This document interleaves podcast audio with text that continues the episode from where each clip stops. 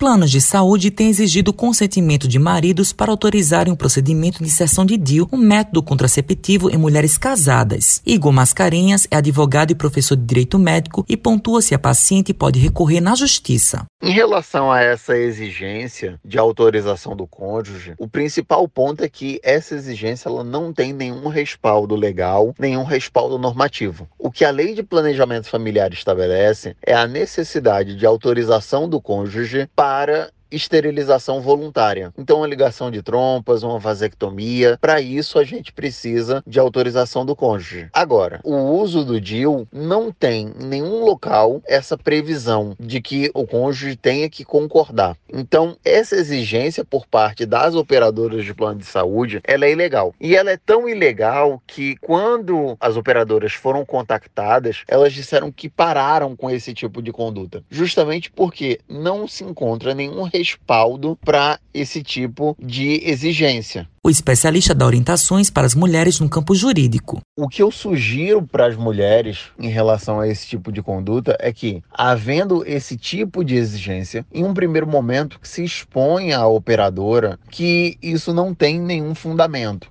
e que isso não pode ser exigido. Na eventualidade de uma manutenção desse tipo de comportamento lesivo, abusivo, o que eu recomendo é realize uma queixa junto à ANS e busque ou o judiciário ou então o próprio Conselho Regional de Medicina, já que as operadoras de plano de saúde estão registradas junto aos conselhos, e também, se for o caso, busque o judiciário. Késia Navarro é ginecologista obstetra e relata como realizado o procedimento para inserir o DIU na mulher. O procedimento de inserção do DIU pode ser realizado tanto no ambulatório, ou seja, no próprio consultório médico ou nas unidades de saúde que trabalham com esse tipo de serviço do planejamento familiar, ou no hospital, quando a mulher deseja fazer esse procedimento sob anestesia, ou quando o plano de saúde dela só autoriza esse procedimento no ambiente hospitalar. Na ocasião é feito uma medição da cavidade uterina, é feito o preparo do material para a inserção do DIU. O DIU ele já vem com dispositivo próprio para inserção inserção e é feita a inserção do dispositivo intrauterino, do DIU, que pode ser o DIU tanto hormonal como o DIU sem hormônio.